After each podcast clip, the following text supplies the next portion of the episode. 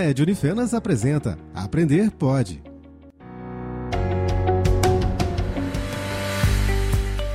Olá, caro ouvinte! O curso de Pedagogia da Unifenas preparou para você uma série intitulada O Mundo Real da Leitura e da Escrita Desafios e Possibilidades. Eu sou a professora Mônica Fernandes e estou aqui com algumas acadêmicas convidadas do curso de Pedagogia para o debate de hoje.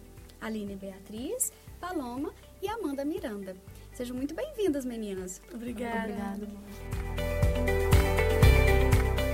Eu gostaria de começar com a Amanda.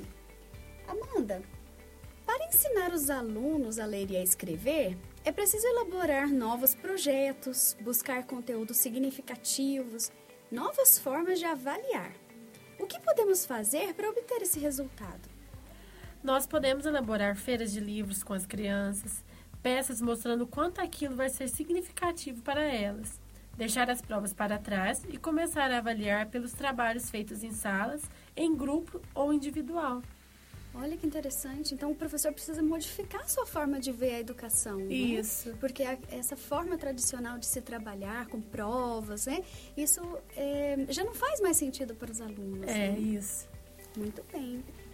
Aline, como formar alunos que sabem compreender diferentes textos? Então, mãe, segundo os parâmetros curriculares nacionais, não se formam bons eleitores, principalmente quando os alunos não têm contato sistemático com bons materiais de leitura e com bons profissionais qualificados.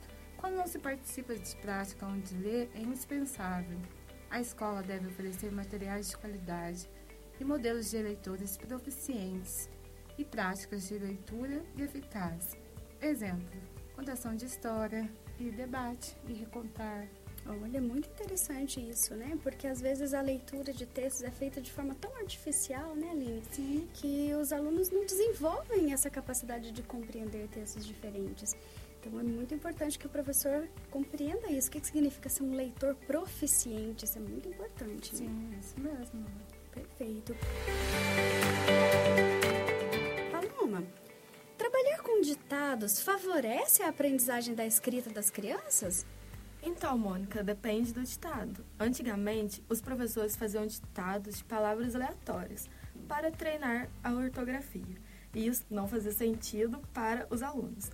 Segundo os referenciais curriculares para a educação infantil, trabalhar com ditados com crianças maiores, em pares, por exemplo, favorece muito o aprendizado, pois elas se ajudam mutuamente. Quando uma criança dita e outra escreve, aquela que dita atua como revisora para a que escreve, por meio de diversas ações, como ler o que já foi escrito, para não correr o risco de escrever duas vezes a mesma palavra. Olha que interessante. Essa dica sua é perfeita para os professores da educação infantil, né? Porque o ditado é algo corriqueiro das salas de aula, mas a importância de ser um ditado com significado, né? Isso mesmo. É, e o que eu achei mais interessante da sua resposta é que os alunos precisam aprender a ser revisores dos seus textos. Isso é uma parte muito importante do aprendizado da escrita. Isso mesmo, quando um dita, é, eles acabam se autocorrigindo. Exatamente. Perfeito, Paloma. Meninas, muito obrigada a vocês pela participação no debate de hoje.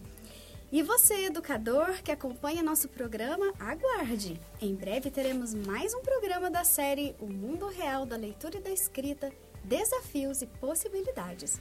Até a próxima!